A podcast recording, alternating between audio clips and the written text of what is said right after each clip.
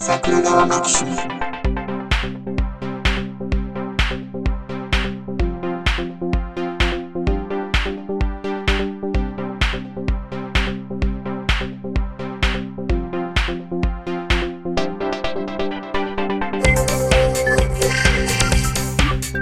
い、どうも、ジャスです。はい、どうも、リッカです。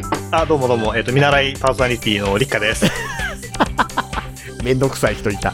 なんでかっていうと、最近入ったばっかりのメンバーのウラジーさんよりも全然出てないので、でそのウラジーさんが見習いって言ってて、見習いを卒業したのであれば、まあ僕はまた一からやり直し、見習いパーソナリティということで、間違いないんじゃないかと。もう、ウラジー先輩のですね、背中を舐めてやりますよ。うんあれ、ウラジーさんがなんで見習いとか言わなくなったか知ってます？もあ、知らないです。なんでですか？免許改伝でも出たんですか？う見習いとか見習いじゃないとか、このトークめんどくさいからやめませんって僕が言ったから。ああ、言っても切るぞと。挨拶長くなるだけじゃないですかああ、確かに。まあ、聞いてる方からしたら別にどうでもいいですしね。見習いって言ってないけど、こいつ見習いみたいな喋りしてるなとかって思われてたらそこまでですしね。そうそうそうそう。なのでね。見習いみたいいな喋りって。な。へいって感じのね。それこそあの、太鼓持ち的なやつ。はい、あ、奉還って書くやつですね。そうそうそう大政奉還。全然違う。違う。はい全然違う。うんはいなんですって、車買ったんですって。ああ、そうなんですよ。で、僕って言えば、ほら、桜マキシム、全然出てなかったじゃないですか。あの、ちょうどった、一年点検を済ませたばかりでして、うん。はい。なので、一年間もですね、車を買ってから経ってしまったんですよ。うん。はい。電気自動車のオーナーになってしまいました。やったテスラビリビリするテスラテスラじゃん、テスラじゃないんですよ。テスラって、あれなんか T で始まるからトヨタかなって思ったら違うんですね。テスラっていう電気自動車屋さんがあるんですね。そうです。うんあの、昔もっとハゲてたのに今髪ふさふさのオーナーがいるでおなじみのテスラですよ。やっぱりですかね、電気流すとこう血流が良くなって髪の毛の生えも良くなるってんですかね。ね。だって血流でしょ？ハゲるやつは頭の表面が硬くて血の巡りが悪いって言うんですよね。だってバイアグラは、とりあえず置いといてなんだっけな。えっと、ミノキシゲルとかあるじゃないですか。そうそうそうそう。あれなんかね、血流が良くなるんですよね。ね、はいね。バイアグラも血流が良くなるんですよね。どこの話かわからないですけども。そうそうです、ええでもあの、ベゾスハゲとるから別に金では髪生えへんなとは思いますけどね。うーん、万能の薬にはならなかったのか。残念だな。もう、儲けようっていうモチベーションが下がりますね。ね。でも、でも待ってください、ジャスさん。ん？ん？ハゲがなんでふさふさになりたいかって言ったら、うんモテたいからじゃないですか？そうですよ。お金がいっぱいあったら、ハゲててもモテるじゃないですか。うん。じゃあやっぱ稼いだ方がいいですね。そうですね。うん電気自動車を売って稼ぎましょう、皆さん。でもね、はいはいあれですよね。あの、ちょっと思うのは、セックスにこと書かないのとモテるは違いますしね。うん。どっちなんですかね？ジャスさんどっちですか？え？え、ジャスさんはどちらがより、えー求めるものに近いんですか？え、結局だから人間最終モテたいに行くんやなという話を思っているだけはいです。はいはい。うんうん。じゃあ、深入りはしないでおきましょう。あの、まあ、テスラっていうのも選択肢ではあるんですけども、まあ、実際そのテスラがだんだん現実的な値段になってきてるっていうのもあったんですけども、うん。まあ、やっぱほら、車では日本車じゃないですか。ジャパンアズナンバーワンじゃないですか？まあねねそう思いたいですね。まあでも電気自動車買うとなると、あの、フランスのメーカーの傘下になったで、おなじみの、うんあのー日産っていうところのうん。車になることが多いと思うんですけども、まあ三菱だったりとか選択肢は他にもあるにはありますけども、三菱一緒やけどね。まあそうですね。そうそう。あのね、リーフってご存知です、はいはあのハイブリッドでいうプリウスに当たる、まあ、うん先駆者的な車ですよね。うんうんうんうんまあリーフのオーナーになっちゃったんですよ。去年のなるほど。7月に。うんはい。まあ、え、何歩ぐらいしたんすか？え、400万円以上おっていう感じですね。補助金とかは？補助金も当てにはしていたんですけども、まあ、補助金の額も年を減るごとに、まあ、年を追うごとにどんどん安くなってまいりまして、うん、うん、うん。結局、本体、電気自動車本体に加えて、あとその自宅で充電できるようにする充電設備も、えーうんうんうん。設置すると、その分も合わせて、こう、補助金が出たりとかっていうことなので、まあ、トータルで、でも100万円出てないですよ。その、充電設備だっ。て10万、20万でできるものではないので、うん。だざっくり持ち出し350ぐらいですか？えー充電設備は別ですか？本体だけでですか？本体だけだと、全部？全部合わせたらばぜ、全体で。全部合わせると、持ち出し450とか、うんもうちょっといってる感じですね。結構いかついですね。かついですね。だからこれは単純に、この後ガソリン代で元を取れるかっていうとそういうことはないっていうことですね。まあもちろんご存知とは思いますけども。だってそれぐらいの金かかるのを普通に容認できるぐらいの家計やったら、人雇う金上げてでもすぐ人応募できるぐらいの広告出しますもんね。出しますよね。お金の使い方ですよね。どっちも経費になりますしね。まあね、まあね。あ、そうか、それができるか。うんいや、だから、にしてもね、安い買い物ちゃいますもんね。まあそうですよね。これは相当チヤホヤしてもらわないことには割に合わんなとなりますよね。え、何これ？電気自動車の？かっこいいとかって。いいね、電気自動車に乗ってるなんて。抱いてって言って。そう。ハイソサエティな感じがするねとか言ってほしいわけじゃないですか。まあそんなの言われたらもう顔真っ赤にして逃げますけどね。クリーンな車に乗ってる割にここはワイルドなのねとか言われたいわけですよね。今着てる T シャツの胸の SDGs の言葉が輝いて見えますねとかってそれぐらいのもんですよ。す すごい、こちらは何回でも持続可能ぐらいの感じね。サスティナブルって言われるやつ。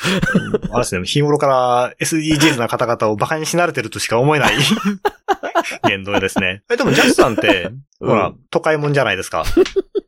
都会もんまだ都会もんじゃいうことはない。、えいや、でもほら、なんか、電車に乗ったりとかしてるんだから、つまり、車がなくても生きていけるところでうん生活してる。あれ、車はたまに乗るんですよね。車は、自家用車あるんでしたっけ？自家用車ございます。あります、あはいります。はいはい。軽自動車があります、軽自動車が。おー、軽カーってやつですうんね。そうですよね。いや、あの、軽自動車をかっこよく言おうっていうムーブメントが一時期あって、その時にあの、軽カーってあの、アルファベットの K にカーで軽カーって言ってましたよね。そう。あの、車に興味ないからもう軽自動車でいいかっつって買ったけど、もう結局10年ぐらい乗ってますね。うん。まあ、やっぱり今時ね、そんなに買い替えないですからね。10年なんかまだまだ若造ですよ。うん。うん。あと2年やそこらでお釈迦ですよ。そうですよ。ねえ。だって10年なんてなかなか乗らないじゃないですか。特に電気自動車なんか何年持つか分からへんのに。バッテリーのことを除けば相当持つんじゃないですか？僕、バッテリーのことを言ってるんですよ。うん、バッテリーが問題ですよね。だって10年前のモバイルバッテリー使ってるやつおったらちょっと頭おかしいじゃないですか。いやいやいや、物持ちがいいなって。いやいやそう、なんか物持ち。10良すぎやろ年前のモバイルバッテリーはさすがに容量的に使い物にならない気はしますが、あ、でも、うん、その話をしてるんですあよ。あはいはいはい。え うーんうん。車だって容量が死んでいったりするし、そのいわゆる電費って言うんですか、はいはい。電費だって悪くもなろうと。うんうんうん。うん、よくはならんでしょ？まあ、実際問題、どこかで、うんまあ、その性能低下に見切りをつけて交換しなくちゃいけなくなるタイミングっていうのが来て、で、その時に、うんまあ、どれだけ費用がかかるのかっていうのは現実的な問題ですよね。あの、初期においては、無料で対応するっていうようなこともあったんですけども、まあ、これだけ普及してしまうと、うんそのフェーズは過ぎたので、優勝交換っていうことになるので、うん。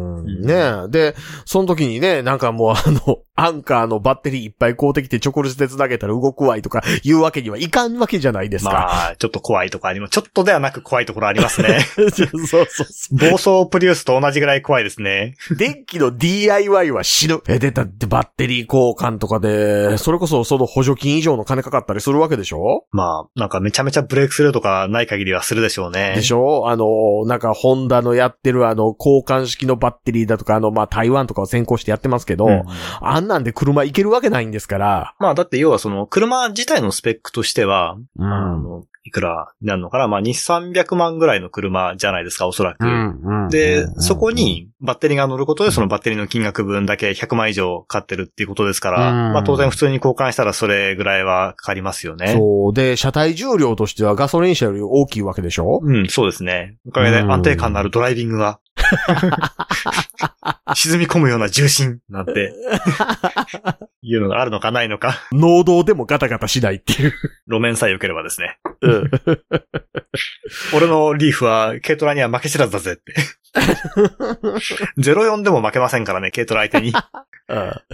え、リーフもちょっと形変わったんでしたっけ？リーフはそうですね、あの、モデルチェンジしたので、あの、うん。前のやつの方が、えまあ、つまり初期型の方が、うん。うん。電気自動車っぽいフォルムをしてましたね。あの、もう少しあの、普通になったっていうのかな。電気自動車っぽいんじゃなくて、リーフっぽいリーフやったでしょ。そうですね、そうそう。ね。ち正直言って、ちょっとかっこ悪いなって僕は思っていたので、前のモデルよりは今のモデルの方が、あの、うん今時っぽい感じで、まあ、没個性に近づいたので、そう。うん良くなったと思いますね。前のリーフの感じで行くんやったら、スバル360ぐらいまで行っとってくれよって思う感じやったでしょ？その路線になるのかな？まあ、うん、中途半端であれば、うん、もっとそういうう、んスバル360みたいに、後々語られるようなテイストがあってくれた方が良かったっていうのは、そうかな。前のリーフ無駄に丸かったでしょ？うん、確かに。ね、今のやつってなんかあの、まあ言ったら、今のセダンって感じするじゃないですか。そうですね。あの、グリル周りの処理なんかも、他の日産のうん。コーポレート ID っぽい感じになってるんですかね。なんやったらエアインテークつけてスバルって書いたらスバルっぽく見えるぐらいの感じになってるじゃないですか。ジョスさんそんなスバル好きでした？え、僕スバル嫌いですよ。だから言ってるのか？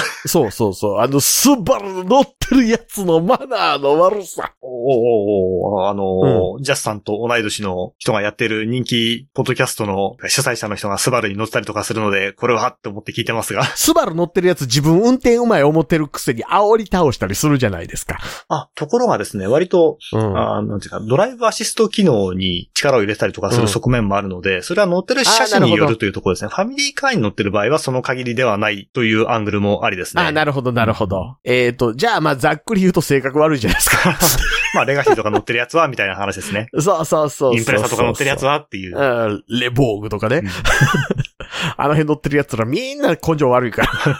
まあ、そんなわけでですね、僕もあの、うん電気自動車に乗って1年になるんで、どうよ、ジャス君、うん何でも聞いてくれっていう、そういう気分でやってきたんですけども。なるほど。えーえー、電気代とか大丈夫ですか？電気代なんですけども、うん。えー今気になるところですよね。電気代とか高いって言うじゃないですか。あと、うん、うん。充電とかしてても、ね、うん節電しろって言われるわけじゃないですか。うん、うん、うん。えーで、なんですけども、うちの場合は、その、太陽光発電もつけてるので、日中はそこで発電される分を使って充電するということができるので、なるほどで、今、電気代って日中が一番高いですから、で、今じゃなくてもそうですけど。そうそうそう。まあ昔からですよ。あの、これは人類がこの世にですね、この地球に生まれた頃からずっと電気代は昼が高いっていうふうに決まってるんですよ。そう、そう。こっから先もずっとそうですよ。そうそうそうそう。うん。あの、電気が無料にならない限りはですね。なぜなら太陽光発電で発電できるように太陽が当たっている時のことを日中っていうわけなので、うんうんうん。え、言葉の成り立ち的にそうなるんですね。そうそうそうそう。うん。まあ、で、それで、その、もともとはその太陽光発電してる場合は、その、余った分っていうか、まあ通常は自分のところで消費しきれない分を、その、売ることによって、まあ、それが利益になるっていう仕組みもあったんですけど、今はそれが安くなってるので、買い取り価格が安いから売っても、まあ、ほとんど意味がない感じなんですよ今ね。何円ぐらいになったんですか？ちょっとね、具体的な金額がパッと出ないんですけども、申し訳ない。前よ、だってスタート時点42円とかやったわけでしょ、うんあ今半額以下だったと思いますよ。でしょ、うんなんか10何円とかなってんちゃう？うん ?16 円とかちゃうかな、そんなもんだったと思いますね。で、それを、うんまあ、その、売っても大した金額にならないので、その分をこう、バンバン充電するのに回して、っていうことができるので、だからそこは実質無料っていうやつですね。まあ、それも乗っけるのにうん何百万とかかかってるわけですけどうも。うんん。なるほどね。そうか、まあガソリンも上がってますからね。まあ、そこはありますね。ジョスさんの周りって今いくらぐらいしてます？今日入れたところで、あの、看板に載ってる金額は172円でしたね。ああ、だいたいこの辺、まあ、千葉東部の方ですけども、こちらの方ももうね、170、特別安いとこでなくて170円台って感じですね。うん。まあそっからやれね、なんか何々で3円下げますとかいうのはありますかうら。ん。うん、まあその辺ちょっといろいろでしょうけど。はいはい。うん、そうか、電気自動車ね。だから1年じゃまだわからんねやんなとは思いますね。まあ、10年後にどれぐらいやれてるかっていうのはありますよね。言うてもガソリン車って、枯れも枯れた技術じゃないですか。えええだって僕だからその10年超えた軽自動車普通に何の遜色もなく走ってるわけですよ。うんまあ、こまめにメンテし受けてる方やとは思うんですけど、車はいはいはいとしては。真面目にエンジンオイル変えるだけでも結構世の中としてはちゃんとしてる方なわけじゃないですか。そうですね。毎年変えてたらね上出来ですよね。うん。だそういう意味ではあれですよ、電気自動車って見てもらう機会減りますもんね。うん、持ってっても見るところがないですからね。あの、スタンドには敵面に行かなくなってますね。でしょう。え、車検って普通に受けれるんですか？今まで受けれたところで。あ、それはいけんのか。車検は、車検はこれまで僕あの、農協でまとめて見てもらったんですけども、あるあるあるで。文化圏が違う。そう。保険も農協でみたいなところがあったんですけども、リーフに関しては、やっぱ日産のディーラーで見てもらってますね。持ってってもしょうがないっていうところがあるので、見るところが。見られないので。だから、ね、アラインメントやとか、うんそういうところっていうのは言ったら、ガソスタでも見れるんでしょうけど、ね、だからエンジン周りを見てた部分がモーターになるし、制御系の話になると途端に手出えへんでしょ、ディーラー以外。うん。そう。で、うんまあ、その、車検の目的っていうのが、まあその車をこう、いい状態を保って、で、まうんあ、安全に運行できるようにってことであるとするならば、それをちゃんとチェックできるところで見てもらわないと意味がないので、まあ、そのバッテリーの状態であったりとかっていうのもちゃんと見られるのはどこだっていう風になると、やっぱディーラーになっちゃいますようね。ん、そうか。で、そうなってくるとあれですよね。競争があまり起こらないとなると、車検の金額ってちょっとなんか、だんだん上がってきそうな気もしますね。うん。それはあり得る話ですね。ねえ。だって町工場とかまあ、も、しかそれが一般的になった時に、そういった、まあ、うんその iPhone だったり、まあ、うん Android でもいいけども、スマホが一般化することによって、そのバッテリーの交換サービスとかっていうのがいっぱいあるじゃないですか。そういうのやってくれるお店が。うんそういう風な感じで、民間で対応できるところっていうのが増えたりする。っていう風な形で対応してくるかもしれないですけどね。でもそれこそテスラとかテスラに持ってくしかないんですかね。だと思いますよ。特にテスラなんかはかなり、もう言ったらメーカー直ガッチガチの戦略でしょ？うん。だってあの全部の機能を盛り込んだ車を一種類しか販売してないけど、課金しないとその機能オンにならないみたいな売り方してるじゃないですか。っていう話ですね。うん。なんかあの、シートヒーターをオンにするには月何ドル払いなさいみたいな。あの払った分だけ快適になるっていう風に考えると、一本筋が通ってますけどね。まあ、うんテスラなんか特にまだ価格も高いんで、うん払うやつも多いんでしょうけどね。ううん日本車はそれで行かれへんしなまあ勝手にアップデートとかしないだけでもいいかもしれませんね。OS アップデート。まあアップデートして良くなったりもするので、ちょっとまあまあね面白い世界だなとは思いますけども。えどうなんですか？リーフ乗ってて、いい面はまあ言ったらその、ガソリンスタンド行かんでも自分のところで充電できるからっていうめんどくささから解放されるとかってあるんでしょうけど。それは、なんていうか、物事の両面ですね。裏表の話ですね。逆にガソリンスタンドに行っても充電できないっていうことでもあるので、うんうちにいる分にはそうなりますけども。うん。航続距離ですよね、よく言われるのは。そうですね。えっと、リーフって、バッテリーの容量が2パターンあって、40kW と 62kW って、まあ、大きいと小さいのがあるんですけども、うん。大きい方だと、まあ、僕が乗ってるのはその 62kg の方なんですけども、これだと、うんうんまあ、バッテリーの状態が良くて、で、あとはその外気、外のコンディションですね。まあ、エアコン使ってないとか、ヒーターも入れなくていいっていう状況で、420キロぐらい走るんですね。ああ。ってことはあれか、その小さい方のバッテリーやったらせいぜい300キロぐらい。そういうことですね。3分の2になっちゃうんで、これエアコンとかガンガンつけてたら200キロとかに減ったりするわけでしょ？ざっくり10%エアコンつけると落ちるので、ああ、そんなもんなんですね。うんただ、そこに加えて負荷のかかる運転をすると、なおさら落ちるので、うん10%以上落ちるっていうことですね。入れただけで10%落ちるので、そこにさらに負荷をかけたらさらに、うんまあ20%落ちたとすると、まあ300キロ走るのが240キロとかになってしまうので。ある程度マージンを見た上で、で、うん余裕を持って行ってくれる距離っていうと、まあ100キロってことになりますね。100キロ先まで行って同じルートを帰ってくるのであれば、まず大丈夫かなっていうイメージ。まあ、旅行じゃなきゃ100キロ行かへんか。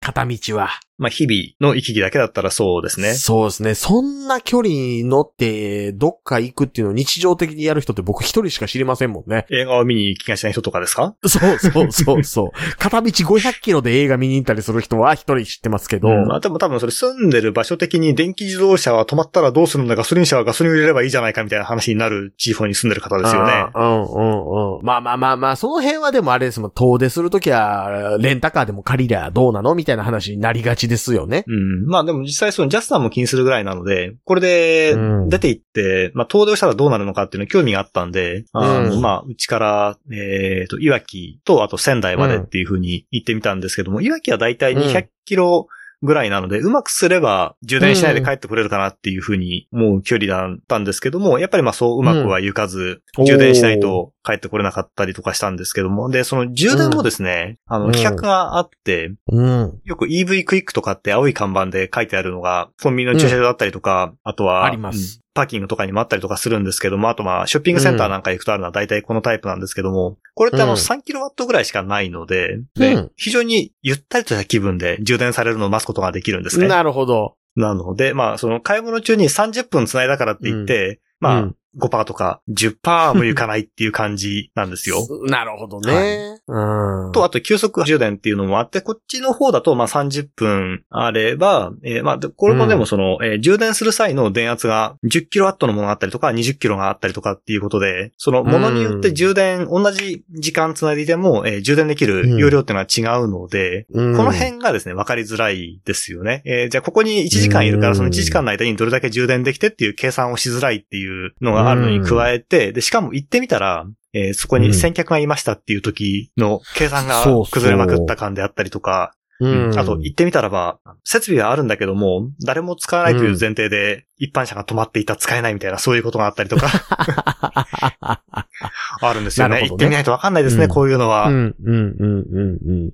そうか。20キロワットでちゃんと充電できれば映画見てる間に満充電にはなる。満充電、2時間、2時間あれば満充電いけますね。ねうん。うんなんですけども、あの30分で1回終了する仕組みになったりとかですね。うーん。30分ごとに接続し直さなくちゃいけないとか、そういう不便さもあるんですよ。うん要はその、台数が何台もうん。同時につなげるようにはなってないので、えー占有されちゃうと困るっていうことですよね。はい、はい。もちろん後が使えてなければ連続で使えばいいんだけども、最初からじゃあこれをあのうん3時間とか、まあ一晩置いときますよっていうのは困るっていううん。なるほど。え、あのね、はいはい充電のステーションあるじゃないですか。ステーション。はいはいはい。うん。あれって金払うんですよね、もちろん。そこなんですよ。うんあの、ガソリン代を払わないから、もう OK っていう気持ちになるじゃないですか。電気自動車なんて買った日には、それがですね、そんな甘くないんですよ。えっと、ちょうど、一昨年ぐらいまでは、普及期間だったので、えーまあ、月額固定で2000円とかだったかな、まあ3000円だったかな。ちょっと、僕はそれに入ってないので、具体的な数字はぼんやりしてますけども。で、何回でも充電、何時間でも充電できるっていう契約だったんですね。まあ、結局その日産の充電サブスクみたいなのに入らなきゃいけないっていう仕組みがあって、それがまあ、ワンプライスで、うんそれさえ入ってればいくらでも充電できるっていう非常にわかりやすくて納得感のあるものだったんですけども、今はそれがですね、あの、複数のプランをご提案します。あなたに沿った複数のプランをご提案しますよ。非常にめんどくさい状況になっていて、うん。まあ一番安いのは、えー基本料金550円で、で、あとはその使った時間に応じて、えーさっき言った通常の EV クイックっていうのと、あとはその急速充電がその時間550円だったりとかっていう風にかかりますよっていうもので、えーその、もっと上のプランになると、えー月々5000円固定だけども、えーそのうちこう何時間までは無料ですとか、えー充電しても1時間100円ですみたいな風にお金がかかっていく仕組みになっているんですよ。だから、割と、うん。まあ今そのガソリン価格が高騰してるので、それと比較したらば安いけども、そうでなければ、まあ結構金払うなっていう感じにはなると思いますね。あの、外で充電してたらばう。ん。だって1時間550円払ってたら、満充電なれよって思いますよね。まあさっきの2時間でね、満充電になったとしたら2000円とかかかってるわけですからね。でしょ？でしょ？うんうん。ええ？微妙うん、あの、経済的なメリットに関しては、あるかないかで言えばないかな。だからそれこそ安い自動車でも中古で買って、とかっていう方が理にはかなってますよね。言ったらね、僕の家の車って、ほんまに行っても、1日100キロなんで。うん。まあ結構走る方ですよ。1日100キロなんてね。いや、だから、まあ、片道50キロ行って帰ってくるっていうのがたまにある、うレベルやったらもう毎日家で充電するだけで済むかはいら、はいはい。その用途やったらありかなって思いますわ。でも、その程度のもののために400万とか払うのはどうかっていう話にはなってきますよね。まあね、まあね。まあ面白半分で出せるんだったらばいいでしょうけど。だって車としての、まあ、ぶっちゃけたクオリティって、はいはいはいリーフってどうなんやろう？ホンダで言うとフィットぐらいでしょ、いや、それはさすがにっていうとこですね。もうちょい上？うーん、まあ、ホンダで行った方がいいですか？ホンダで言うと多分、シビックよりは上なので、アコードとか、あの辺の感、アコードシビックの間ぐらいじゃないかな。いや、金額はそうなんですけど。いわゆる車格っていうやつですよね、昔の言い方で言う。うん、うん、うん。えっと、まあ、うんフィットは完全にコンパクトじゃないですか？うんでもコンパクトじゃないから、で、フィットの上になったらシビックになりますよね。まあまあ、うんいや、だからね、前のリーフやったら、フィットとさして変わらんなって印象なんですよ。うーん、まあそうですね。あの、じゃあ、うんえっと、フィットの、あの、タイで作ってたやつみたいな。なんだかな忘れちゃった。フィットありやんみたいな感じですか？うん、うん、うん、うん、うん。あの、ヤリスのちょっとええやつぐらいの感じ？あ、それね、ジャスさん良くないですね。あの、ヤリスが今、あの、高級コンパクトになっているので、あの、良くないですね、説明が。ヤリスクロスぐらいの印象なんですけど、ものとしては。じゃあさん、意外に車知ってますね。あのね、車コンサルタントとかできますよ。リカさん、はいはいリカさん、あのね、なぜ僕が車を意外と知ってるかっていうと、ええなぜなら僕はあまり興味のないことでも意外と知ってる人だからです。あ、あさん、平常運転ですね。そうそうそう。僕、何事でもそうです。いや、でもそれぐらいの感じでしょ？うん、まあ、そうですね。まあ、高級車ではないので、だからその、ドアを閉めた時の音が全然響かないとか、そういうのはそもそも求めてなくて、で、うん 考えてみたらしょうもない価値観やな。それね、まあ本当どうでもいいですよね。中があの、木目調でとかですよね。あの本川風でとかっていうのは、本当どうでもいいわっていう話 なんですけども、うただ、車って大体その買い替える前に、ジャスさんさっき10年って言ってましたけども、まあ僕もおおむね、まあ6年以上とか10年とかっていう単位での乗り換えになってるので、まあ10年分の進化っていうのは結構大きいんですよね。うん。まあだからその車乗り換えるたびに、あ、こんなこんな風になってるなっていう驚きがあるんですけども、それもリーフでもあって、まあまずあの普通に、あのシフト操作なんかが、あのシフトレバーがなくて、うん、うん。なんかこう丸っこいものをこうひょいひょい動かすだけだったりとかっていうような、なんやろ、おちんちんかな。ちん運転中にそれね、あの眠気覚ましにいいらしいですよ。眠くなったらば、そういう特殊操作をすることによって緊張感が眠気を吹き飛ばすみたいな、そういう裏技あるみたいですよ。あとね、一定以上触ると眠気に襲われたりもしますよ。それを、そうですね。やりすぎは何につけてもコクってことですね。そうそうそう。ふーってなるやつ。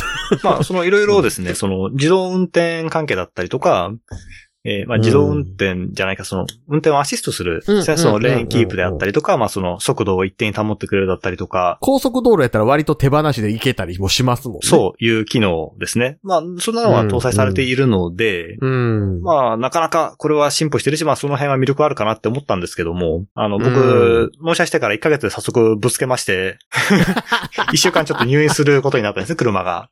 結構ぶつけた。そうなんですよ。バンパーちょっと凹んだだけかなと思ったらば、バッチリ持ってかれましたね。他の部分の修理でも。さてはフレームちょっとギュッてやったな。そこまでではないんですけども、バンパーあそこまででを固定してるパーツも行ってしまったので、そこのパーツも交換みたいな感じで、保険の両率結構上がるやつ。ちょっと上がるやつですね。地味に結構痛いやつですね。で、これあるあるなんですけども、その、うん。同じ車種の中でもモデルがたくさんあると、そのスポーツモデルは保険の利率が高いとかっていう風に細かく設定されてる場合があるんです。まあはいはいのが普通なんですけども、あの、リーフはリーフっていう風にひとまとめになっていて、なのでなるほどちょっと、あの、高めなんですよね。う。ん。うん。うん困ったことに。うんというようなことがあって、まあそれで、つまりその、リーフってすごいなって思った、まあその新しい車ってすごいなって思った、えータイミングで、台車を借りることになりまして。で、まあその同じ日産の、あの、うん。なんだかな、スパイクだったかな？スパイクは日産じゃないかなまあその、ちょっとうん小型の、まあ、ワゴン R 的うんな、ああいう、あの、箱型の、うんうん小型のコンパクトの車だったんですけども、あの、操作系とか大体一緒で、あ、これはあの、電気自動車だからこうなんじゃなくて、最近の日産はみんなこうそうなんだっていううん。のがあったので、だからその、リーフならではの、その、価値みたいなのはあんまないといえばないですね。全部一緒やなと。そうそうそ それこそね、フェアレディとか来てるんやったら別ですけどね。う。あ、代車でフェアレディ、そんなの無理無理怖くて乗れない乗れない。ぶつけて車を借りてる人がそんなの乗れないですよ。あ、でもフェアレディ今500万ぐらいからあるんですね。あーでも500万では多分、いかないでしょう。設定があったとしても、そこをチョイスしないですよね。フェアレディドノーマルで乗ってるやつ逆に変態ですよね。うん、変態感ありますよね。あ、オプションとか何もないでいいですって言って。カーオーディオすらいらないですぐらいの。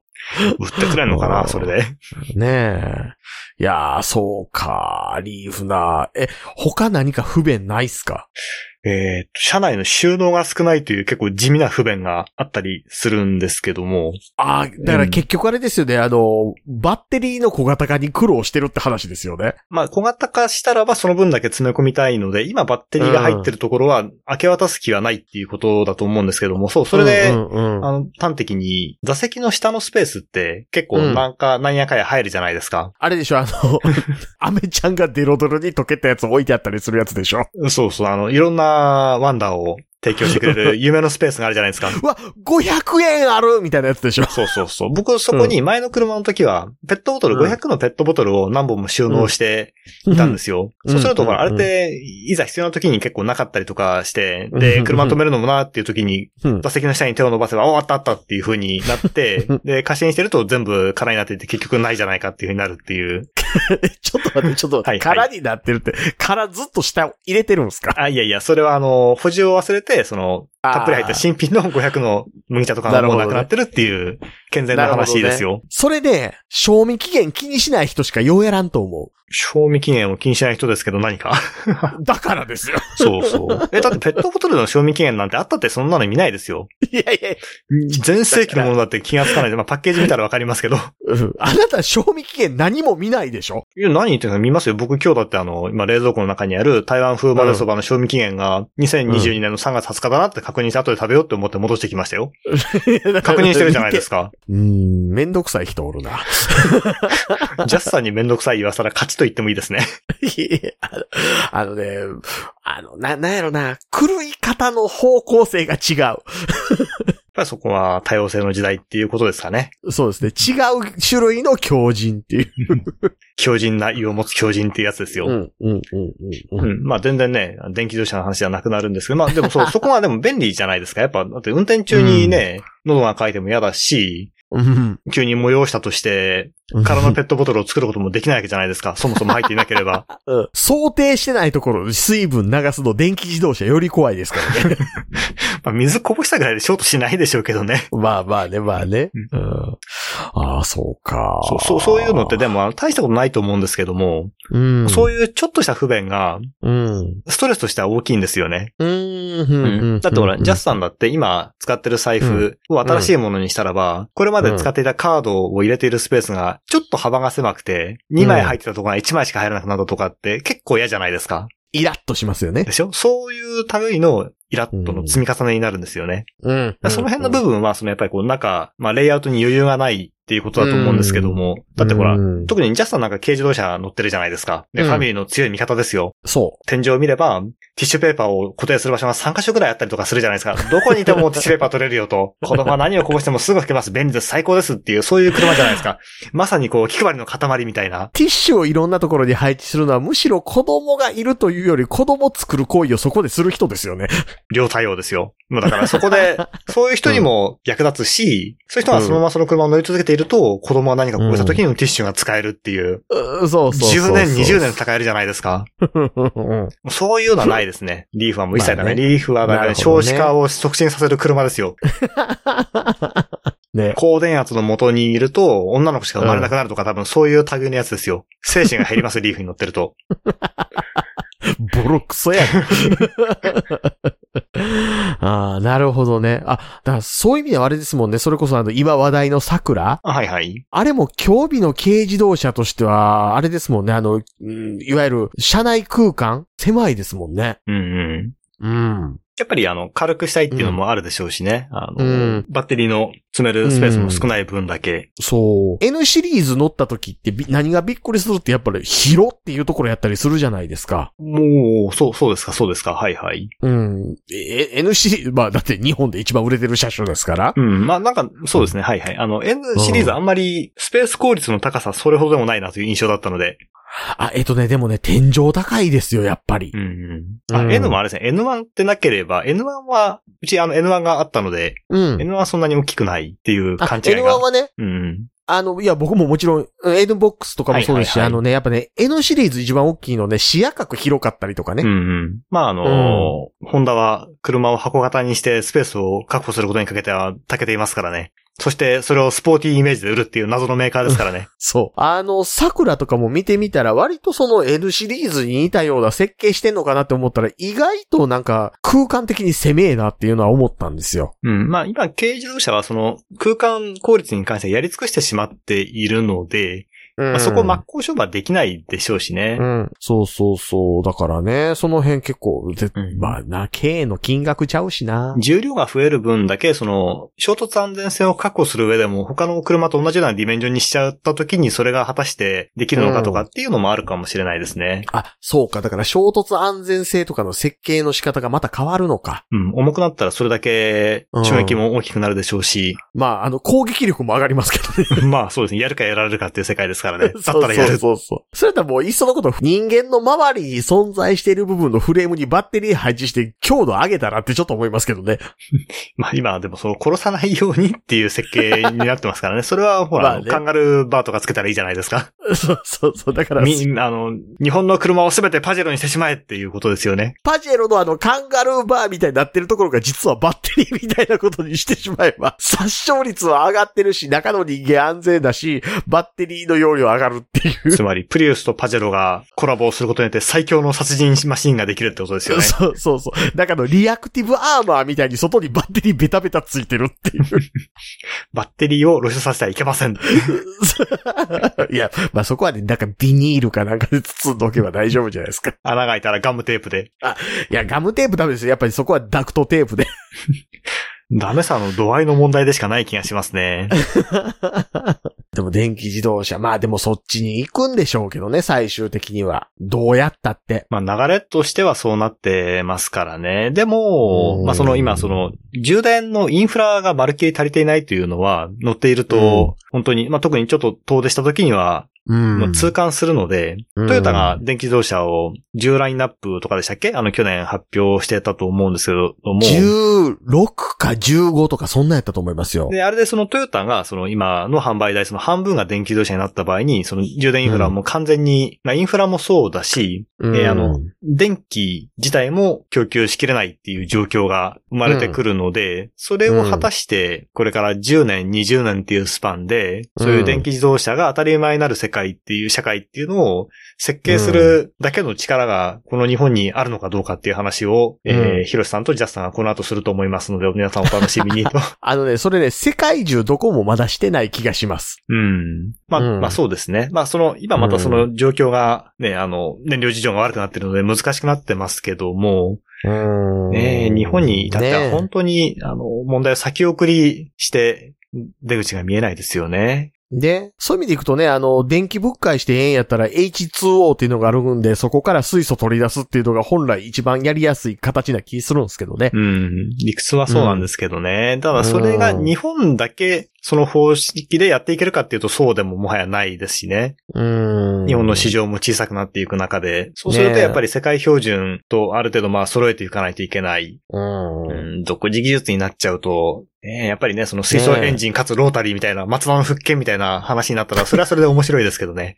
水素エンジンのロータリーってパワー出んのかな？なんかでもロータリーはね、向いてるらしいですよ。あ、そうなんですか、うん。あ、そうか。別にエンジンオイルも使わへんし。うん。うん。まあ、細かい理屈は、水素エンジンコンサルタントのジャスさんに聞いていただきたいところですけども。そうか。そんなに燃焼の温度も上がらへんから、エンジンの寿命もそんなに短くないのか。うん。うん。なんかね、実際にあの実験はしてますよ。ロータリーで水素エンジンっていうのは。で、しかも、あれですよ、気化させるっていう部分を省略できるから、うん。パワーの効率もいいのか。え、ジャスさんなんでそんなに意外にエンジンにも詳しいんですか？いや、これ、普通にロータリーエンジンの形知ってて、うん。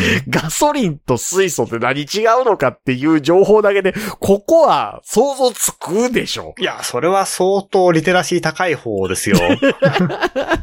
え、でも、でもそういうことでしょ？いや、正直、正直そこまでピンとは来ないですね。そのもちろんそのロータリーエンジンがこういう仕組みでとかっていうイメージはつきますけども。で、しかもあの、ね、水素の燃焼した結果できるものって水じゃないですか。はいはいはいはい。燃焼した結果できるものを車体に循環させる仕組みを作っておけば、一時消化にも使えるわけですようね。ん。あ、そっちの方がいいんかもわかんないですね、電気より。まあ、効率だけで言ったらば、うん日産のあの、ノートなんかの多分頭がいいわけじゃないですか。うんうんうんうん。うんうん。小さいエンジンで発電をしてっていう。うん。まあでもあれですよね。ノートの効率がいいわけじゃないですか、みたいな話をはい敷衍していくと、あれですよね。ベースロード発電としての原発っていうのが必要だっていう頭にはなってしまうよなとは思いますよね。あれ、ジャスさんそもそもの話として、ジャスさんはこれ原発をもっと増やしたらいいんじゃないのっていうスタンスでいいんですよね。え、僕原発反対派なんですよ。あら、そうでしたっけ？うん。やっぱり核融合ですか ガンダムの世界みたいに核融合ですよね。僕はあの、日本人の原子力関係安全ですって話はもう一切信用しないことに決めたって言ってたので、うん。だからあの、当時野田首相はい。の言ってた30年間で原発ゼロっていうのは一番バランスの取れた発言だなって思ってたので、それ指示なんですよ。ん。うん。ただ、その30年間で原発廃止っていうのは、その30年間の間にエネルギー安全保障とかみたいなことを必死のパッチでやって実現できる話やなと。うん。いや30年後にね、このまんま、なんとなく原発なしで、あと、できることでごまかしていきましょうっていう話じゃないわけですもんね。他のスキームに、その30年に準備をした上で移行しましょうっていう話ですよね。そう、あの外交も軍事も経済もそういったものも全部必死のパッチでやったら30年間で原発ないけど、きちんと経済回せる状態って作れるよねっていう話やと思っていたので、うん。今は原発いるよねってちょっと思わざるを得ないっていう。他の選択肢がない状況ではってことですもんねうん。そうそうそうそ燃やすもんないですもんね。う。うん。うん。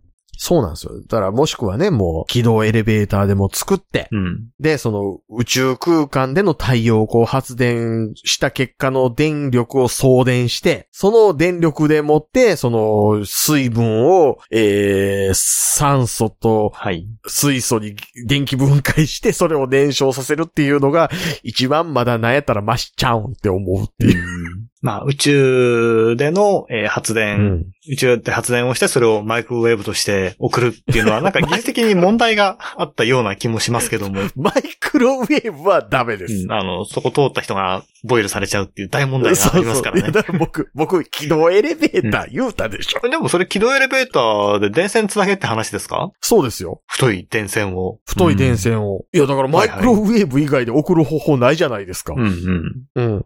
うん。あ、それってでもなんだろう、僕はあんまり最近ですね、あの、日々の暮らしに追われていて、まるっきり情報が古いんですけども、そういうアイディアってあるんですか？あるのはあります。ん。あ、そうなんだ。なるほど。うん。えっとね、僕が知ってる中で一番僕が触れたやつでは、ガンダム00がそれです。あー SF ってやっぱりためになりますね。まあ、あの、ガンダムを SF って言うと高千穂さんとかいう人に怒られたりしますけどね。えでもなんか一緒に自転車とか乗ったらニッコニコになってくれるんじゃないですか？ね。あ、ついていけないと思いますが。そうそうそうそう。もともと太ってたのに自転車乗りすぎてガリガリになった人ね。別人ですよね。ね自。転車乗りはああいうタイプが多いのはなぜだろうっていう疑問に 立ち向かわざるを得ませんね。そうそう。あれね、あの、また別の種類の強靭だからですよ。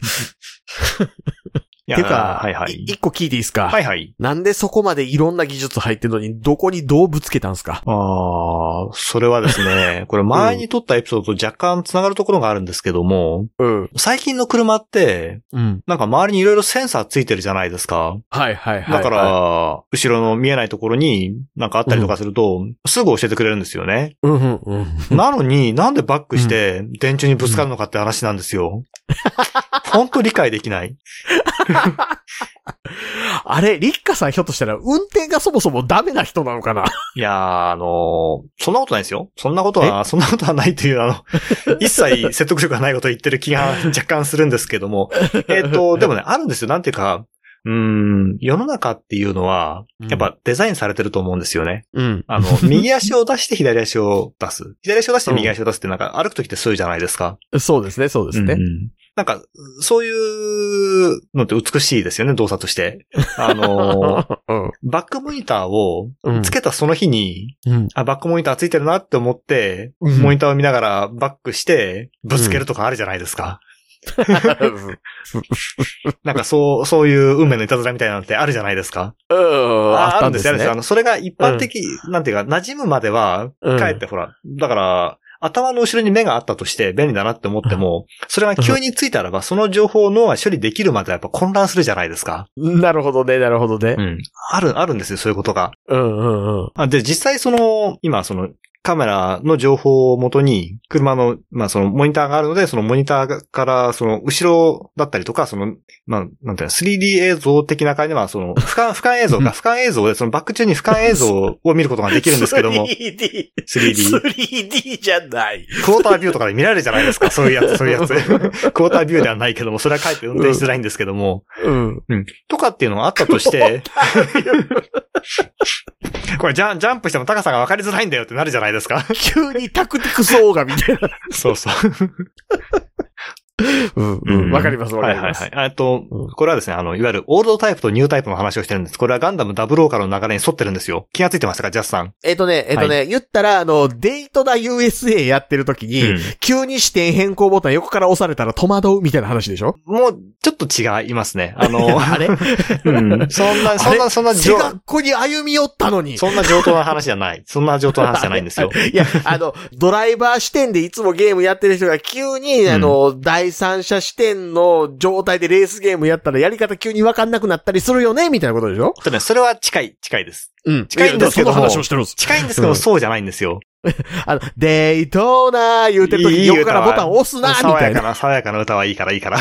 今、オーバーの中をこう、カメラが後ろから車内に、車体に入っていくっていうところが出てきましたけど、それは一旦置いといて、これまで僕らはその、モニターがない状態でバックしたじゃないですか。うんうんあのか、ね、その、ムードで、なんとなうくん、大丈夫だろうっていう、ムードでやってたじゃないですか。ミラー、ミラまあみんな映んないところもあるじゃないですか。視覚とかあるんですよ。それ過信してるとぶつけますよ。巻き込みますよ。うん危ないですー。よ。危険ですよ。まあね。まあね。はいうん。3歳児をぐちゅって言ったりするってやつですよね。そう、それ常にね、心配ですよね。うんうんうん。で、そこでそのバックモニターがあった場合に、バックモニターを見ながら、これまでと同じように情報を取りながら運転ってできないんですよね。これまで通りやるか、バックモニターを見てしまうかっていう、どちらかにしないといけないんですけども、うん。これはこの整理がついてないと、バックしながら、でもモニターも気にしちゃうとか、っていうことが起きると、いけないんですよ。バックは危険なんですよ。見えないから。そこで、おーっと、おーっと、と、と、と、ゴツンってなったりとかするんですよ。これが人生なんですよ。1ヶ月転換に、今日行きますよっていう日の朝にぶつけたりとかするんですよ。ああ、よかった、今日点検の予約しといてってなるじゃないですか。これが人生なんですよ。ああ、なるほどね。うん山あり谷ありですよ。なんか別のことにもなんか例えてます？や、やめときましょう。嫌な気持ちになるので。じ人生の話全般みたいな？もう、あのう、ん沈んだらば、ちょっと持ち上がることもありますよ。うん。持ち上がったと思ったら沈んだりもしますよ。そうなんですよ。ってことはまた浮かぶこともあるわけじゃないですか、きっと。そうですよ。ひょっとしたら、ヒロシ、カッコ、バツバツ、カッコってなってるやつか、ヒロシ、カッコ、バツバツ、バツ、バツカッコ。丸がなしで罰にはいかないですから。ってなったりするかもしれないし、ジャス、カッコ、バツとかなってる可能性だってあるわけでジャス、すから。カッコ、丸々とかだってあり得るわけですよ。おお、おお、お大臣。なんかジャスが、ね、アラビア文字になってるな、みたいなですね。人生いろいろありますねって話ですね。やりますけども、あの、運転するときは落ち着いてっていう、うん当たり前の、うんこれと、大変、大変ですね。あの、ためになる番組ですね。そう。あの、ブレーキ踏みゃ止まりますからね。そうなんですよ。うん。なぜかっていうと、今、ブレーキを踏むと止まるようになってるからです。アクセルとブレーキを両方踏んだらば、ブレーキが勝つになってるんですよ。あのね、もっと言うとね、あの、踏むと止まる装置をブレーキと読みますからね。あ、なんですけど、あの、まあ、ちょっと、うんちょっと違うんですけども、うんあの、今、サイドブレーキとかって、実際にレバー引いたりとかしないじゃないですか。あの、踏んだりとかしないじゃないですか。フットブレーキとかで。フットブレーキ？フットサイドブレーキ？うちの N1 フットブレーキ踏みますけどね。っていうのが当たり前だったんですけども、リーフはあのうんそれがなくて、うん。なんかボタンをこう引っ張るみたいな動作するんですよね。なるほどね。うん。で、それを、まあ、押しても戻るんですけども、うん。あの、ドライブモードもしくは、まあ、バックモードになってる状態で、アクセル踏むと、それ勝手に外れるんですよ。なるほど。なので、解除しないで走るのが癖になるっていう問題が、ちょっぴりありますね。まあもちろんその、実際にあの、サイドブレーキがある車であれば当然それ引っ張るっていう習慣が残ってるんでいいですけどね。なんか、なんかあれやな。一般社会で言いにくいこと言いますけど、はいはい。脳の発達具合によっちゃマイナスになる構造やな。うーん、あの、なんつうんですかね。特定のパターンの発達を経てしまった人にとっては、別の車に乗った時に急激に事故を誘発するような構造してる気するな。プリウスで事故が多い原因って、それだっていうような話もありますよね。それもあると思います。うんあの、僕ね、プリウスの事故多いはね、すっごい没入感があるし、視野の狭い構造になってることやと思ってます。うん。なんかね、あの、引きこもってる感があるんですよ。うんうん。僕ね、プリウスは運転したことないので、ちょっと実感としてはないですけども、そうなんですね。うんコックピットみたいだなって。うーん。あ、コックピットっていうよりあの、走行車の覗き窓に近い。うん。相当狭そうですね。コックピットってあの、視界広く撮るじゃないですか。いや、それはね、何をイメージしてるかによりますね。あの、トップガンマーヴェリックなのか、それともクルスドアンなのかによってだいぶ違いますね。コックピットのイメージが。あ今、ね。今やってる映画で言ってもですよ。なるほどね。そういう意味でいくと、あの、プリウスはガンタンクの、あ下の方のコックピットに近いです。結構窮屈なのはわかりますね。構。そうそうそうそう。あの、竜補正が乗ってる方。それは乗ってるやつもでかいですね。うん。は、ハヤトが乗ってる方は視界広いじゃないですか。はいはい。うんうんうんうん。っていう感じ。わからへん。みんな分かってはないかな。どうでしょうね。そう。まあでもそうそう。あのそこはやっぱりり、ちょっとあの設計が違うので、うんあの、古いタイプ、オールドタイプは慣れるまで大変だし、うんまあ慣れてもいいけども、その、の環境を行ったり来たりするときに混乱するっていうのはきっとあるでしょううね。んでも意外とあれですね、ヨーロッパ車とかってう、んうん。駐車アシストつきがちじゃないですか。ありますね。ありますね。ね。リーフも駐車アシストついてたりはしないですね、そういう意味では。ありますよ。で、それで、重列駐車なんかもできますね。うんバックはないんすか？ただのバックは、えっとね、それは、あの、若干特殊なシチュエーションと言いますか。うん。えっと、ちょっと、と狭い道で、未舗装の道があるん。で、なんかこう三角巣みたいなところがあって、で、メインのルートだと、まあ、ある程度広いんですけども、その横切る道だけ未舗装で、あの、ガタガタ道と、まあ、あの、僕と娘は呼んでる道があって、そこを通ると喜ぶというのがあったんですね。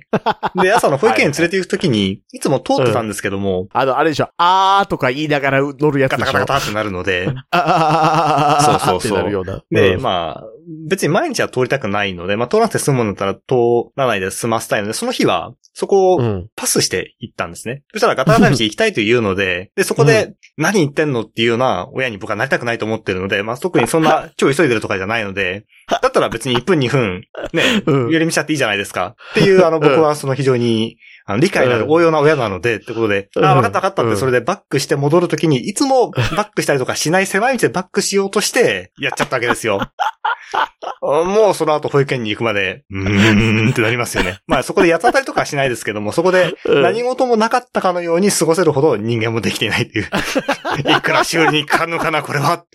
こんな、こんなたわごとに付き合ったばっかりにいくらかかるのかな、これは、とかっていう気持ちを押し殺しながら、行くわけじゃないですか。あのーなんでそんな面白い話最初にしないんですか、あなた。最初にしたらば後がつまんなくなるじゃないですか。いやいや、もう、もうだってこれ、僕言わんかったら言わんまま終わってたでしょ。うん、そうですね。いや、ほら、なんか嫌嫌じゃないですか、娘の話とか持ち出すの。子供を持ち出せば面白くなるんじゃないのって思ってるのみたいな。いやいや、いや、あのね、僕が聞きたいのはね、あの、お子さんの前で頑張ってるお父さんの話じゃなくて、老媒している立花さんの話を聞きたかっただけですよ。いやー、もう本当に、なんていうか人間は感情の生き物だなって思いますよね。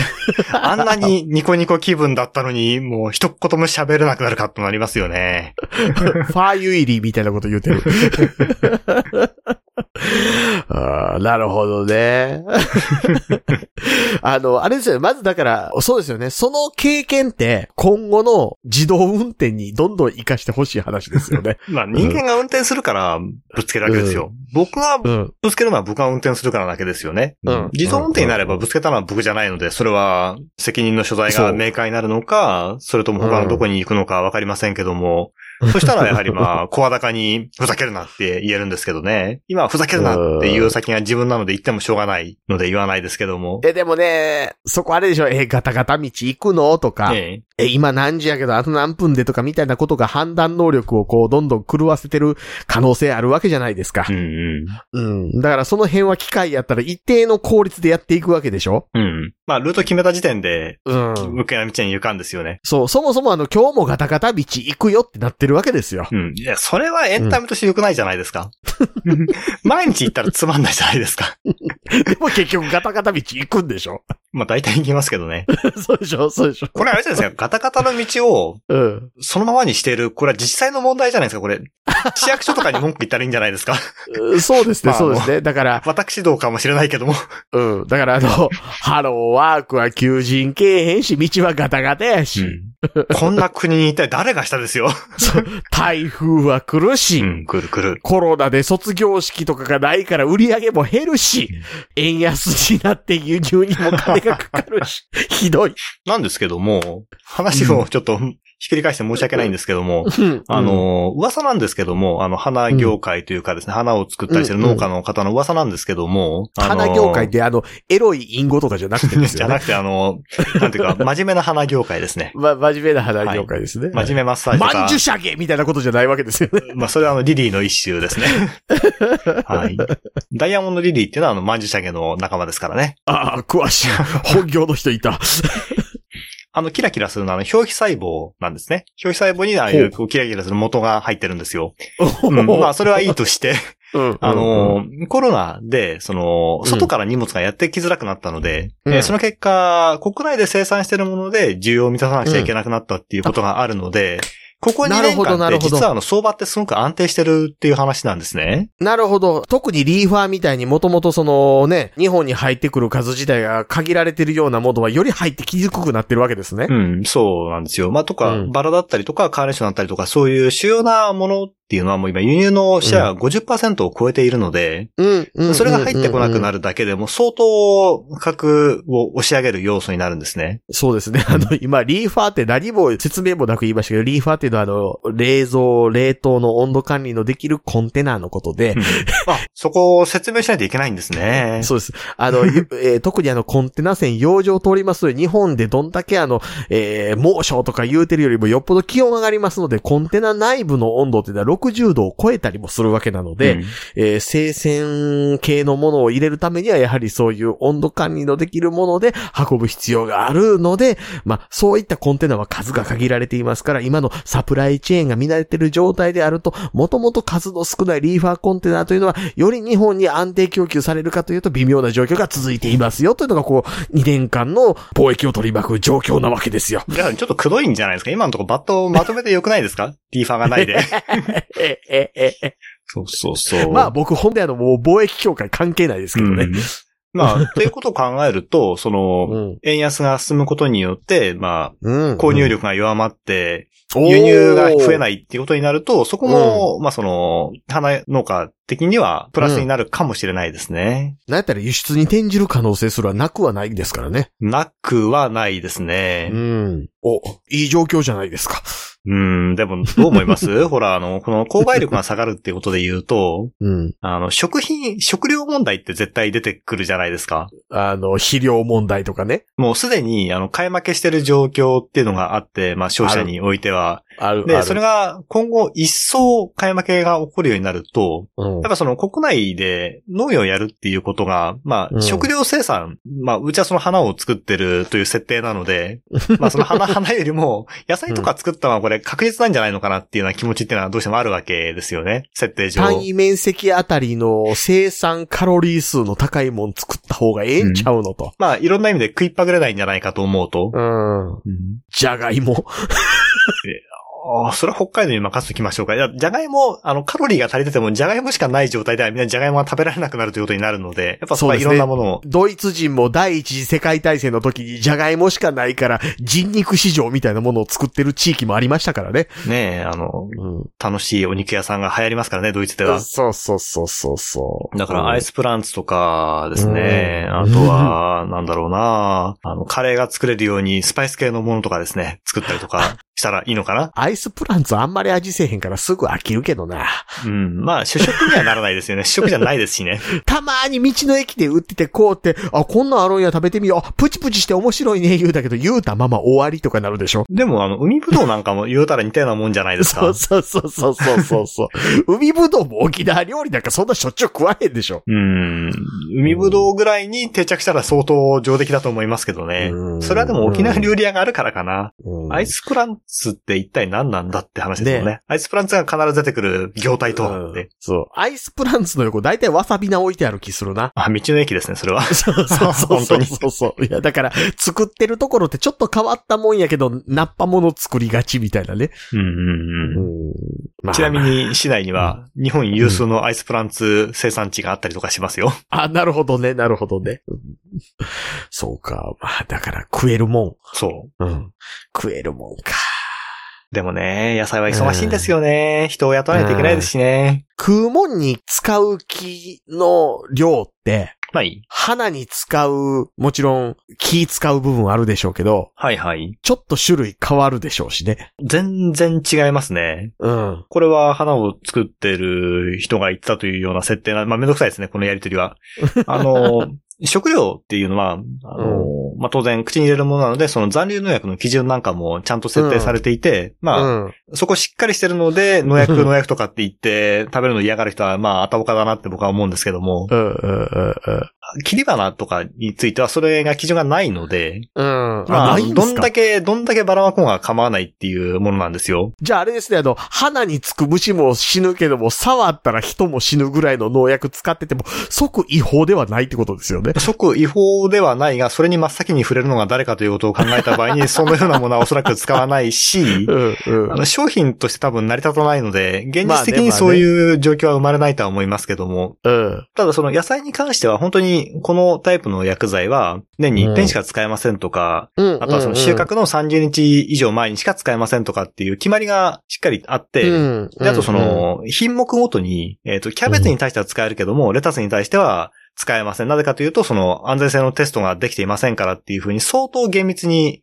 決まってるんですけども、うんでも野菜って言ったらは、うん。100種類も200種類もないじゃないですか。うん。まあ、20種類とか30種類で済むんだけど、うんでも切り花ってそんなじゃないですね。それこそ100種類とか200種類とかあって、うん。で、それに対して野菜と同じように安全性を確保するテストってできないんですよね。うんで、野菜ほどの生産もないわけだからう、んシェアが、市場がないのにそれに対して同じコストをかけるってのは当然できないので、はいはい。だから同じ安全基準を求めるとができない。で、うんもちろんそれ食べるものでもないので、その口に入れるものと同じ基準にするっていう意味もない。ってなると、うん、その、食の安全性を守るっていう意味で、その設定されている農薬の使用基準を、そういう切り花に当てはめるっていうこと自体がそもそもナンセンスなわけですよね。まあまあまあね、まあ、うんそういう意味であれですよ、あの、パン君が昔、あの、角はい。をやるみたいなところで、あの、あのそこに素材として持ってこられてた姫リンゴを食ってて、もうこれだから畜生は、みたいなお笑いになってましたけど、あれあんまり良くないよねって話だったりするわけですね。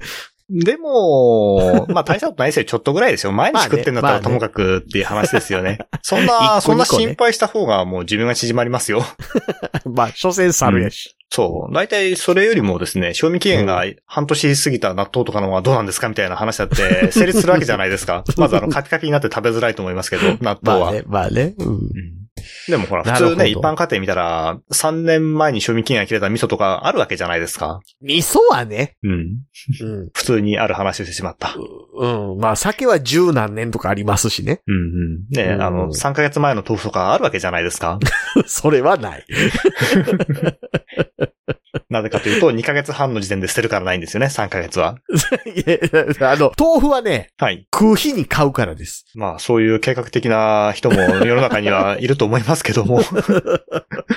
あ、そうか。でもだから、あれです。急にだから、買えるコストもあるよって話ですよね。うんうん。そういうことですね。なるほどね。あ、農系ポッドキャストみたいになってるじゃないですか。まあ、そういう、あ桜川マキシムはたまにはあってもいいんじゃないですかね。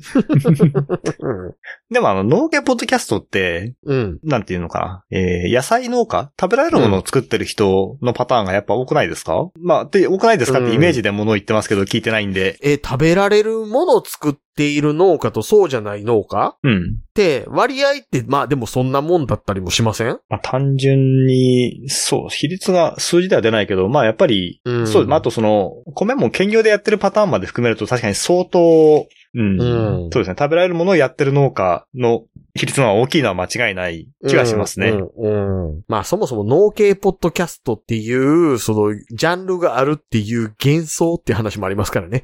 ああそれに関しては、うんラジオ食堂から、えー、うんノギツアールにゲストで行って好き放題行ったりしている、ラジオ食堂パーソナリティなどの見解などが参考になるかもしれないですね。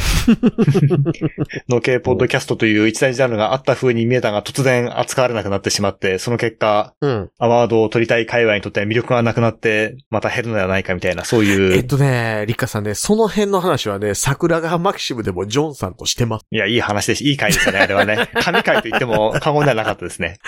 なんかそんなパワーポイント作って転職した姉ちゃんおるんやろうなっていううん陰口叩いてました。やっぱりですね、ジョンさんもジャスさんも J から始まるっていう点で、通ずるところがありますよね。ね。なんか二人は合わせるねといいだろうなと思ってましたね。リカさんとジョンさんも合うと思うけどな。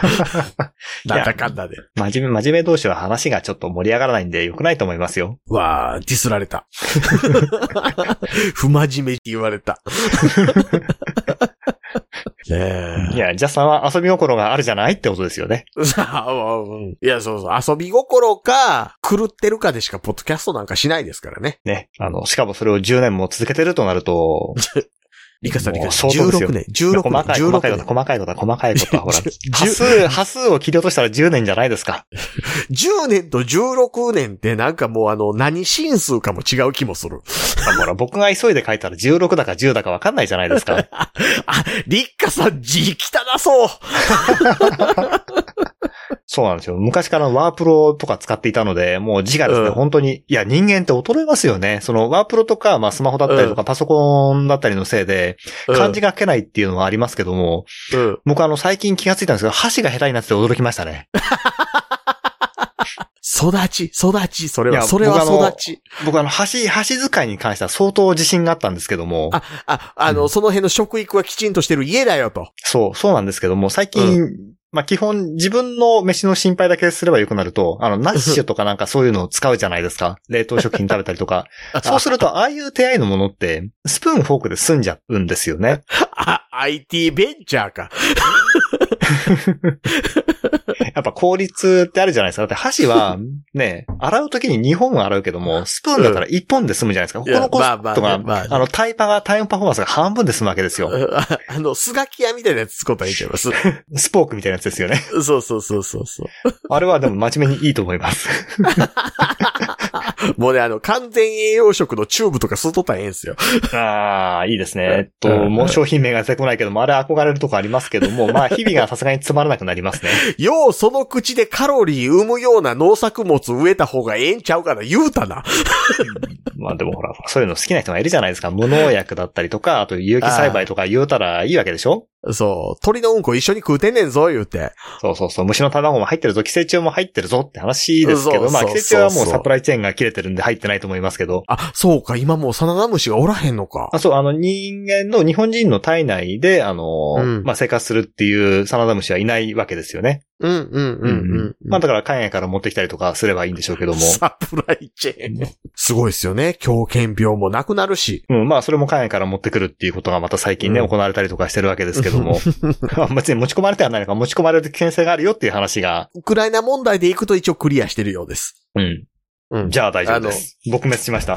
うん。そうそうそう。どっかの省がひよったので。はいはい。そうですよね。今だからもう、すっかり寄生虫で日本人を悩ますといえばアニサキスになったわけですよね。ああ、そうですね。アニサキスはあの、むしろパワーアップしてる感すらありますもんね。うん。あれだから、あれでしょ、クジラが増えたから。うん。そうそうそう。うん調査保増えてるという険をまともにやってないから。うん。あれですよね、カロリーベースでの、あの、その、日本の食料供給がこう狂っているので、またクジラを食えというのがリッカさんの今回の主張と。まとめるとそういうことですね。クジラは食べましょうと。あの、そうイルカもついでに食べましょうって言いたいですね。大丈夫です。あの、取ってしまえばクジラもイルカも皆一緒ですから。まあ、両方ともクジラですからね。そうそうそう。でかいイルカをクジラと呼ぶし、小さいクジラをイルカと呼びますから。はい。大きい石が岩で、小さい岩が石だみたいな話ですよね。そういうことです、そういうことです。うん大きいワラビーがカンガルーで、小さいカンガルーがワラビーですっていうことですよね。そうそう、そうそういうこと、そういうこと。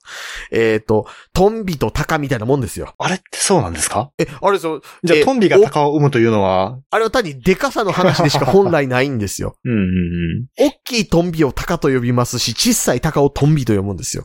はいはいはい。まあ、なんていうか、それはあの、解像度の話なので、日本ではその、うさぎでも種類があるけども、あうさぎ一つだけども、何でしたっけ、あの、ラビットと何かみたいな、英語にすると、うん。ものは変わったり、まあそのカエルだ。だけども、ヒキガエルもカエルも一緒とか、なんかそういうとこはありますよね。うん、うん、うん、うん。これはあれですね、もう完璧に余談ってやつですね。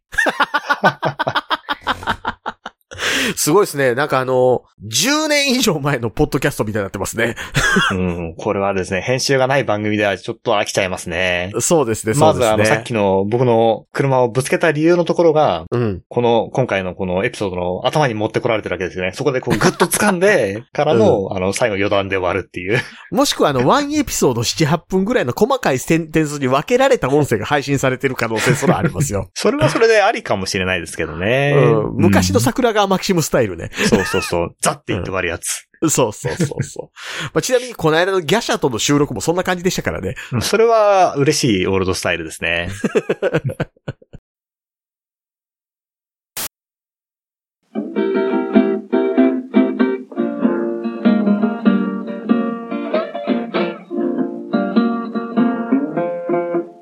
桜川マキシムでは公式 LINE アカウントやオープンチャットをご用意しております。